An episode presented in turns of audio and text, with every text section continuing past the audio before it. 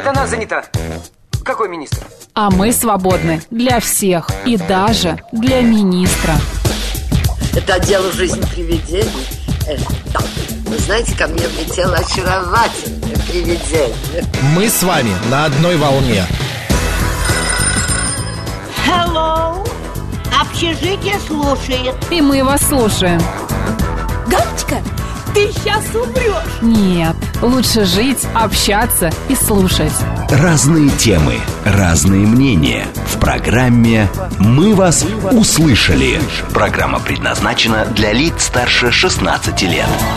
12 часов 36 минут в Москве. Добрый день, друзья, в студии э, Георгий Осипов. И Макс Челноков, всем добрый день. Надеюсь, что мы вас уже разбудили, уже у нас день, поэтому пришло время заряжаться кино. Да, но прежде скажу, что в нашем YouTube-канале мы сегодня проводим флешмоб. Вы должны зайти и зарегистрироваться, нажать вот такой пальчик кверху, а, поставить нам лайк. И мы хотим сегодня посмотреть, сколько людей слушает нас и смотрят в YouTube. Слушают наверняка больше, а сколько людей э, смотрят. YouTube-канал «Говорит Москва» Максим э, Георгий. Телеграм-канал «Радио говорит МСК» в одно слово латиницей. И ВКонтакте «Говорит Москва» 94,8 FM. Можете еще и писать, э, ваше мнение тоже будет интересно. СМС-портал плюс семь девятьсот двадцать пять восемь восемь восемь восемь девяносто четыре восемь. Телеграмм для сообщений говорит МСК Бот. Звонки в прямой эфир 8495 73 73 94 8. Ну а где же нужно ставить лайки, Максим? Ты не сказал, это YouTube канал Где говорит я сказал Москва. Что? Смотри, уже Заходите. 51. Под- Да что-то мало. Ну Было прям 40, вот совсем, 80. совсем мало. Друзья, Нам давайте надо поднажмите. набрать, господа, заходите, давайте. Так, а еще, друзья, я хочу вам представить нашего сегодняшнего гостя, на- вернее, не гостя, а уже практически коллегу, ведущего, э, как мы ее назвали? Тарковский прием. Тарковский прием мы назвали эту рубрику. Вот в рамках программы мы вас услышали. Мы сегодня говорим о советских фильмах, и у нас в студии кинокритик, кинолектор Микаэль А- Да. Аганов. Добрый день. Добрый день. Добрый. Микаэль. Я не про советское кино, я просто вчера посмотрел фильм «Полночь в Париже». Да, прекрасный фильм. Вот, я ни разу его не видел. Ты видел? Нет. Там а, свадьба, молодой человек с женой, но он какой-то такой, он писатель, какой-то он во всем неуверенный, и как-то раз в полночь, выпивший, он идет домой в отель в Париже и попадает а, как бы в, в начало 20 Да, века, прошлое. в 1920 год. Он встречает там Эрнеста Хемингуэя, Фиджеральда, он встречает там, а, господи, как эту писательницу? М, которая его роман читает. Ой, да, я понял, но я не помню Ну, имя. ладно, да, я вспомню, скажу. И он такой приятный, такой классный фильм. Вот я вчера прям отдохнул. Если хотите на выходные что-то вот как-то вот отойти от рутины, от жары, посмотрите «Полночь в Причем Париже». режиссер Вуди Аллен. Вуди Аллен, да, Да, конечно. режиссер фильма, очень красиво. Ну и он там и дальше, дальше, там и смешно, и очень поучительно все это а, рассказано. Какой Максим молодец. Готовился к эфиру, посмотрел фильм, заходил последний раз в сеть в 3 часа ночи. Счастливый человек, когда Откуда ты ты спишь. знаешь, что я в 3 а часа я за ночи? тобой слежу. Ах ты. Когда ты Плохо пришел ты мной впритык следишь. сегодня к эфиру, Плохо я ты видел, что ты за- зашел в 2.30, э, в 2.38 ночи в сеть, я думаю, ну все, Ну, ночной эфир нормальное сегодня мое один. время. Плохо ты за мной следишь. Как-то запустил даже, видишь, вот какие бока тут Все, начнем Так, за две недели, и давай. это приведем в порядок. А, Сегодня я решил поговорить о советском кино, но не о простом советском кино, не там э, Иван Васильевич меняет профессию, а о чем-то интересном, о тех алмазах советского кино, советской индустрии, о которых мы почти не знаем, которые в свое время запрещали, а, которые встречали много перипетий на этапе производства и после остались в большинстве своем неизвестными. Один из таких фильмов это «Комиссар» э, режиссера Александра Аскольдова. Если я не ошибаюсь, это единственный фильм художественный, который снял этот режиссер. Он вышел в 67 году, э, и на самом деле, если сейчас услышим кто в этом фильме снимался, будет странно, что он так и не вышел, что он не такой известный на самом деле. Там снималась Нона Мордюкова, Василий Шукшин и Ролан Так. Быков. То есть все звезды того советского кино, которые блистали, которых любила публика, но фильм посчитали э, политически вредным, э, непригодным для пропаганды советской партийного руководства. Э, повествует он о революционерке, о советском комиссаре э, женского пола, Ноны, Нона Мордюкова его и сыграла, которая попадает э, во время гражданской войны в еврейскую семью, и она вынуждена в этой семье э, переносить свою беременность. Есть она уже не может нести свою службу эти 9 месяцев и вынуждена страдать э, из-за неисполнения долга и проходить какие-то перипетии э, новоиспеченной матери. Э, Вообще, что я в этом фильме разглядел, почему он такой интересный и почему его запретили в том числе. Для советского времени он поднимает на самом деле самую непривычную, неформатную проблему. Проблема материнства и проблема возможного аборта. Э, такие вещи, такие темы, как мне кажется, в Советском Союзе ну, были недопустимы для обсуждения. Если ты мать, ты рожаешь, и все на этом. А режиссер решил поговорить, подискутировать. И причем подискутировать на каком фоне? На фоне гражданской войны. И поэтому какой-то материнский долг даже с помощью монтажа в этом фильме перемешивается со смертельными какими-то сценами, со смертельным маршем в пустыне, с потом, с кровью, с долгом, с проклятием войны, и это ужасает. Когда я смотрел этот фильм, мне вообще казалось, что он опередил свое время на 50 лет. И я был очень неприятно удивлен, что такой фильм пролежал на полке, все материалы, включая негативы, пленку, все просто э, передали на хранение, отняли у Аскольдова, и фильм остался в небытие на долгое время. Знаете, есть одна, один, из вариантов, э, почему его могли запретить, почему он пролежал, потому что, значит, э, это мнение э, руководителя Израильского института катастрофы и героизма, что здесь показан положительный образ еврея Ефима Мага, Магазанника и его семьи, а также танец евреев с желтыми звездами, явная аллюзия на катастрофу европейского еврейства. Ну, Вот тут еще и национальный Да. вот этот момент. И плюсом ко всему тема того, как насилие отражается на маленьких детях. Э, Именно насилие национальное, в Советском. Союзе такого не было у нас. Ну, в Советском Союзе дети были хорошие, добрые, никто не Здесь влиял. еще надо сказать, что э, Мордюкова, она играет героиню, которая, э, значит, прож- живет своей жизнью, мужской жизнью. Да, Она да. не своей жизнью, а мужской. Она такой комиссар, она в годы войны, она на передовой, она постоянно... И, и эта беременность ее ставит в тупик. Она, не понимает, что она такое не- быть да, матерью. И почему она, вообще должна быть матерью, если она должна идти убивать э, противников революции, и вдруг она должна рожать. И это убивает всю ее психологию, все какие-то ее вообще внутренние идеалы. Это ей мешает. И вот интересно, что в 87 году на Московском кинофестивале, когда Елем Климов, режиссер, заявил, что вот сейчас у нас все запрещенные фильмы выпущены. Тогда еще съехались многие режиссеры, если не ошибаюсь, в том числе Феллини и Де присутствовали на этом московском фестивале. И он сказал, что все, нету запрещенных фильмов в Советском Союзе. Все увидели, все, выпу- э, все выпустили. Тогда Аскольдов э, подошел к микрофону и сказал, знаете, не все. Вот мой фильм еще не выпустили. И только через несколько лет он наконец-таки увидел свет и получил четыре приза Берлинского фестиваля. А в каком это году было? А в 89 году, мне кажется, он по итогу вышел. А сняли его в 67 году. Просто То есть, дело в том, что наша слушательница Елена Да. пишет о том, что смотрела в 87-м «Потрясение», до сих пор помню этот Вот фильм. как раз 87 год, Московский кинофестиваль. Ну, Да, наверное, наверное, тогда да, она на и увидела премьеру. Да. Я видел тоже этот фильм, но я не понял, не знал, что его запрещали. Но и я видел На 20 его... лет причем. Да, и я видел его, ну, где-то, наверное, вот лет 10 назад. И мне потрясла Мордюкова. Она вообще всегда очень э, оригинальная, но меня потрясло, как в начале фильма она такая вся жесткая, такая вот, как всегда, а, э, в своей, ну, вот, э, роли прям вот. э, Да. А к концу фильма она оттаивает. В семье вот этого еврея она прям тает, тает, тает, и вот ей становится все лучше, и она прям женственность Да. играет, э, прям настоящую женственность. Отлично, друзья, фильм «Комиссар». Анна вот пишет, это почему же мы не знаем? Вы считаете, что мы сирые и убогие? Нет, Анна, но да, большинство... так я считаю. Нет, я, я шучу. Нет, э, большинство, особенно среди моего поколения, если мы говорим о популярном советском кино, о нем не слышало, об этом фильме, о комиссаре, да? Я не говорю о том, что никто и никогда, и вообще э, публика радио говорит Москва самая необразованная, ни в коем случае. Но это не самый популярный фильм Советского Союза. Я думаю, здесь спору нету. Он- Он забытый фильм, Забытый, потому что да. он был предан забвению тогда, и сейчас его тоже как-то мало вспоминают. Кстати, Ролан Быков там тоже играет вот этого, Этого еврея. еврея он да. играет там, Он да. э, прям, но это его роль. Вообще, Ролан Он Быков, прям- мне показал, я не знал об этом до какого-то момента, он был актером диссидентского кино. Он во, во многих лентах именно диссидентов играл. А, Например, Конечно, особенно в приключениях Буратино. Да. Но он главный диссидент там. Да. Ну, можешь Но ты письма мертвого человека, Мгм. письма мертвого человека Лопушанский, тоже он там играл э, довольно неформальную роль. Интересный актер, интересный. Обратите на него внимание, если вы не видели такие картины с ним. А насчет э, комиссара, вот тоже последнее такое, так- такое замечание. Мало того, что фильм опередил на 50 лет свое время, так еще и в плане аудиомонтажа, видеомонтажа. вот именно технической точки зрения, ну, он гениальный. Это настоящий европейский триллер. Ты смотришь, и у тебя вот еще немножко и сердце остановится от того, насколько он давит на твой мозг, насколько он тебя заставляет переживать. Это гениально.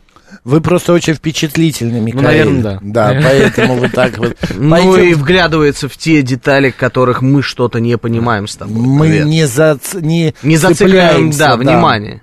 Так, следующая картина у нас фильм «Восхождение». Восхождение Ларисы Шипитько, это как раз жена Елема Климова, о котором я сейчас говорил. Вообще Лариса Шипитько прожила неимоверную, такую заметную жизнь для советского кино и для женщины в советском кино, но и очень несчастную жизнь, э, трагичную. И, например, эту картину она придумала, когда она лежала на койке, она упала э, во время беременности, и она почти всю свою Боже. беременность пролежала на кровати. Она там по- повредила себе позвоночник, если я не ошибаюсь. сохранение на сохранение, наверное. Да, и очень все плохо у нее было, и она в этот момент задумалась о смерти, да, о доле смерти, и к ней пришел, пришла идея снять фильм «Восхождение» о белорусских партизанах, о том, как они попадают в плен гестапо.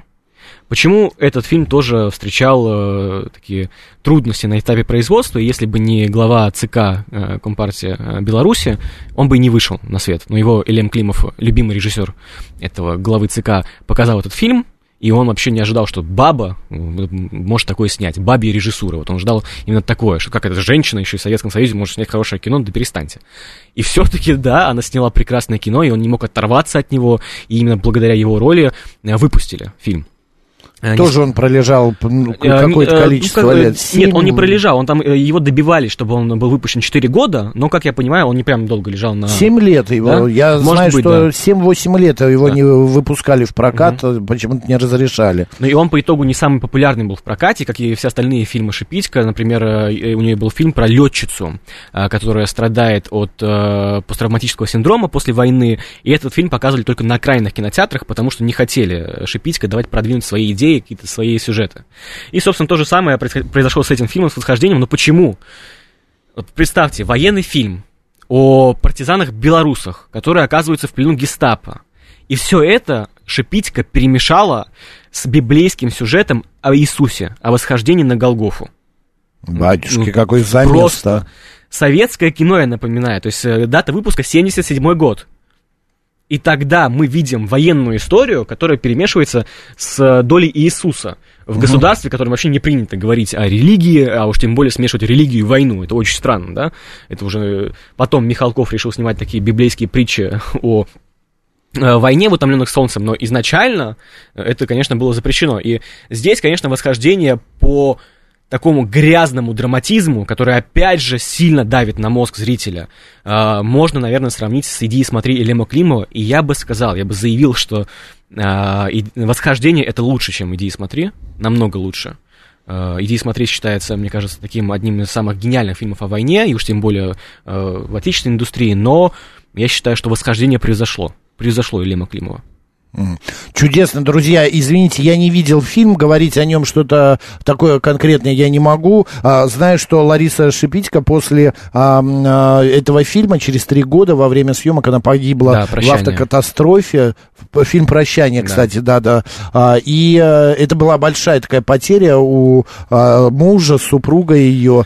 для Да. него это было прям какой-то... И он э, что-то, какой-то фильм, я вот забыл, что-то он Как снял. раз э, этот фильм «Прощание с матерой» должен был называться. Да, да, Он да. снят по повести. А Елена, вот э, Шипитько, она поехала выбирать натуру со своей съемочной группой рано утром, после того, как кто-то отмечал день рождения. Ей говорили, давай, Лариса, останемся, поспим лучше. Она такая, нет, мы поедем, потому что Лариса Шипитько была так- таким, знаете, советским человеком. Надо, значит, надо. Нет, поедем. По итогу заснули все во время поездки, водитель уснул, пассажиры уснули, и машина врезалась в грузовик, который переносил на прицепе кирпичи. И кирпичи, Перевозил. да, засыпали эту машину. И как раз э, Элем Климов снимал за Лари- Ларису Шипитько этот фильм, и он ее назвал этот фильм «Прощание». Не «Прощание с матерой», а «Прощание». Вот так вот. э, Да-да-да, он Да, и продолжит. Да, печальная история. Так, ну мы идем далее. Еще одна картина, а, значит, а, это Михаил Якуба, Михаила Колодозова, Да. который снял «Летят журавли». Да. Это картина. Я просто хочу маленькую историю рассказать. Господи, как его зовут-то? А, Французский режиссер. Гадар? Нет, не Гадар. Труфо? А, нет. Ну, неважно. Люк Бессон? Э, Нет, нет, нет, э, времен, тех времен, 60-х годов, он был молод еще, он только-только начинал в кино, известный французский режиссер на сегодня, А, значит, он приехал в Москву, он знал а, Михаила Колотозова, значит, и вот эта сцена, когда героиня бежит по лестнице, вин- Да. круглой лестнице в подъезде, Да. он же снимал специально краном, Ага. А, стоял специально кран, который, это не монтаж, это не э, камера где-то, а именно вот так вот по центру камера спо- спускалась Да. вниз, и этот режиссер увидел, как это снято, и он сказал, что это гениальная съемка. Фильм же получил канскую золотую, золотую пальмовую ветвь. пальмовую ветвь в Канах. И он потом уже в своих фильмах это все использовал. Я сейчас вспомню фамилию режиссера и скажу. Ну давайте, Якуба. Ну, собственно, и этот фильм Якуба, э, который был снят по заказу партийного руководства СССР, чтобы прославить революцию на Кубе, он также отличается техническим новаторством. Если не ошибаюсь, и «Летят журавли», и этот фильм э, снимал Урусевский. Э, оператор э, оператор, да-да-да. Да, э, гениальный оператор. Я этот фильм посмотрел год назад впервые, и потом еще пересматривал около трех месяцев назад или четырех месяцев назад. Ну, господи, я об этом фильме могу говорить очень долго, потому что он меня восхищает, и в моем топе это чуть ли не первый фильм, который я могу выделить среди всего кинематографа в принципе. Вот э, у нас любят говорить, что есть пропаганда в кино, да, есть какая-то агитка, какой-то государственный заказ. А есть кино автора, где всему этому места нету.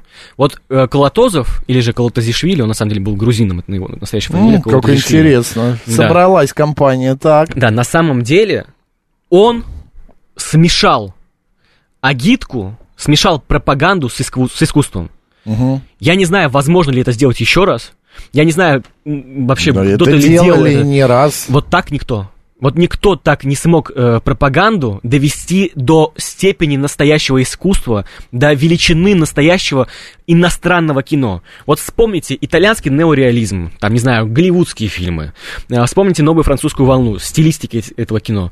Вот это вспомните. Вот Колотозов взял, перемешал все это и уничтожил. И из всего этого сделал какой-то собственный стиль. Этот фильм никто не любил. Его не любило партийное руководство за то, что он вышел излишне авторским. Его не любили на Кубе, потому что они посчитали, что это не Куба, а какой-то, какие-то фантазии Колотозова. Его не полюбил зритель. А, Его не полюбил... Фильм имеется в виду? Фильм, А, да. так. Его не полюбил Тарковский, его не полюбил Хрущев. Никто этот фильм не полюбил, потому что он, его никто не понял. Может, это должна была быть обычная пропаганда, а Колотозов с помощью и Урусевского, и Евтушенко, который выступил сценаристом этого фильма, Да. Они просто уничтожили, мне кажется, советское кино в этот момент. Это на, такое новаторство, как они э, поднимались на кранах, когда они снимали этот фильм. Они вместе с камерой ручной заходили в бассейн, снимали под водой. То есть камера в этом фильме, она летает, она плавает, она ходит, она следует за героями, под героями, понимаете? И я когда смотрел, опять же, вот ты смотришь на танец обычный, кубинской девушки, которую насилуют э, именно психологически американские туристы. Вот эта американская вонючая капиталистическая рука пришла на Кубу и насилует этот э, бедный народ. Михаил, ты гениален в плане подбора слов, конечно, вонючая американская рука. Сейчас это также актуально. Поддерживаю. Вот я поддерживаю полностью, простите. Не это- мог я не добавить. И ты смотришь на это, и тебе кажется, ну, господи, как это банально. Вот эти вот э, какие-то американцы такие глянцевые, и они эту бедную девушку э, кубинскую якобы вот, э, пытаются соблазнить, как это очень банально. Но нет. Вот именно из-за того, что это банально, это работает. Ну, по-моему, Колотозов это гений пропаганды, и у него нужно учиться, как делать и снимать кино сегодня.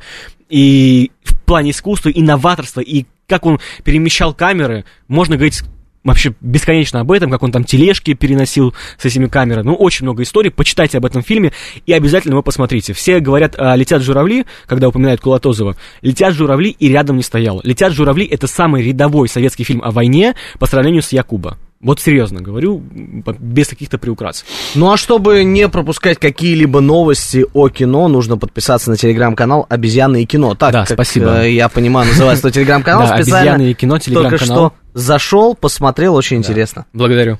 А, Да, кстати, по поводу фильма Якуба, в, 90, в середине 90-х фильм посмотрел, э, посмотрели Мартин Скорсезе Да. и Фрэнсис Форд Коппола. И э, знаешь эту историю? Да, да, Расскажи это же ка- абсурд чуть-чуть. на самом деле. Почему? Этот, ну, потому что этот фильм, он бы не стал известным, и он бы не был открыт всему миру, если бы не Скорсезе. Да. Вот это же это так странно, но мы должны быть благодарны Скорсезе за то, что мы можем узнать, насколько советское кино преисполнилось э, в плане кинематографического и вообще искусства и искусства в принципе. Вот каким должно быть советское кино? Это не какой-то там, э, не какая-то комедия глупая, гайдая. Нет, это настоящий титан. Вот что такое советское кино. Ну, а э, кто не понял, э, там, значит, события развиваются на Кубе во время именно революции, после революции. А Куба, как она вот э, освобождена, типа того, вот такая Как она свободная, освобождалась, как да, она освобождалась. Да, там и любовная с, э, линия есть, ну и так И далее. шпионский боевик, и военная драма, Да, там да, э, альманах из истории. Вот, и снимали его э, как в России, так и, э, вернее, снимали его на Кубе. И что самое интересное, там помимо Евтушенко еще э, автор сценария кубинский писатель какой-то. Да. А, да, есть там, присутствует. И в фильме очень а, много вот этого кубинского. Но, насколько я понял, зритель не принял на Кубе, потому что они подумали, что это слишком все Но причесано. они не поверили, что это вот это, Да, это, не- что- это не мы, они сказали. Да, это типа не потому мы. что это не так все Да. красиво, как у нас есть. Но и стоит заметить, что ведь э, просили снять этот фильм, э, партийное руководство просило снять этот фильм, чтобы пропагандировать революцию и чтобы сблизить Кубу и Советский Союз. И считали, что вот на Кубе все любят советских людей. Но по воспоминаниям тех, кто снимал этот фильм на Кубе, на самом деле многие не любили э, советских людей за то, что они э, после Карибского кризиса заняли довольно неоднозначную позицию. да, Ну, то есть типа, такую дипломатичную. Кубу кинули как Да, и будто. Хрущева очень не любили тогда на самом деле. Но вот э, сняли этот фильм, и слава богу. Ну давай еще один фильм, потому что у нас три минутки остаются. С любимыми не расставайтесь. Если у нас да? остается три минутки, я лучше тогда о цвете гранаты расскажу. Давай цвет граната, Сергей А, С Параджанов. любимыми, с любимыми не расставайтесь, э, вы еще сами можете погуглить. А вот «Цвет граната» — это Сергей Параджанов, на самом деле Саркис Параджанян, армянский режиссер, э, который был э, учеником э, украинского режиссера Давженко, и он снимал на его студии свои фильмы. «Цвет граната» посвящен такому поэту Саят Нува, Это э, поэт армянский, который писал на грузинском языке, который писал на армянском языке, э, который писал и на тюркском языке, был гением вообще поэтичного мира, и песни писал, и там и прозу, и все остальное. Он был гением 18 века, его все очень любили, он запомнился вот в мировом искусстве, именно литературном и поэтичном. И Параджанов снял фильм именно о нем. Знаете Уэса Андерсона? Конечно. Вот, э, как он расставляет э, вообще вот эти предметы героев в своих фильмах, как он- у него экспозиция работает. Вот я смотрел э, «Цвет граната», мне показалось, что Уэс Андерсон все своровал у Параджанова, на самом деле. Э, настолько новаторский киноязык, это фильм 68 года, никто до сих пор так не снял. И Тарковский еще тогда восхищался Параджановым, восхищался тем, как он э, выстраивает свое кино, как он снимает свое кино. Э, это фильм, он почти не мой. Он говорит со зрителем именно через образы, через цвета, через историю поэта. То есть Параджанов через историю поэта и о себе говорит. О судьбе художника и о его связи с обществом, о его связи со смертью, о том, как смерть преследует художника. Вот о чем этот фильм. И, конечно, он гениальный. Я не знаю, как вообще его описать. Говорят, что это э, якобы такой кладезень а, араратской цивилизации, да, карабахской цивилизации, армянской цивилизации, но даже некоторые, ну, большинство армян не понимают этот фильм. Настолько он художественен, настолько он искусен э, в расставлении какой-то экспозиции, каким он языком говорит, не все его понимают даже среди национальной публики. Как И- странно. А да. Зато Мадонна, например, или Леди Гага поняли этот Да, фильм, потому что отсылки. да, отсылки, кусочки клипа, э, кусочки фильма попали в их клипы. А Вот у Мадонны Bedtime Story, а у а, Леди Гаги в 911 э, клип был. И это, э, ты представляешь? Это в какие, о, снятый в 68-м, а, а все равно, э, насколько вот это все оставило свой след. Никто еще не повторил Параджанова. Параджан вообще гениальный человек. Такая Да. судьба у него. Мне вот прям жалко. Если это бы он ужасно. еще жил и жил, и снял бы еще много всего интересного. Так, друзья, еще больше, значит, о кино можно узнать на нашем сайте, в нашем телеграм-канале. А еще есть телеграм-канал у нашего Микаэля Аганова, кинокритика и Да, кинолектора. обезьяны и кино. Обезьяны. Обезьяны. Мы и кино. Это ты нас имеешь в виду? Нет, ни в коем случае. Ну, спасибо тебе. Как только нас тут не обзывают. А, Георгий Осипов. Макс Челноков. Оставайтесь с радио, говорит Москва. У нас новости, а далее народный психолог. Поехали.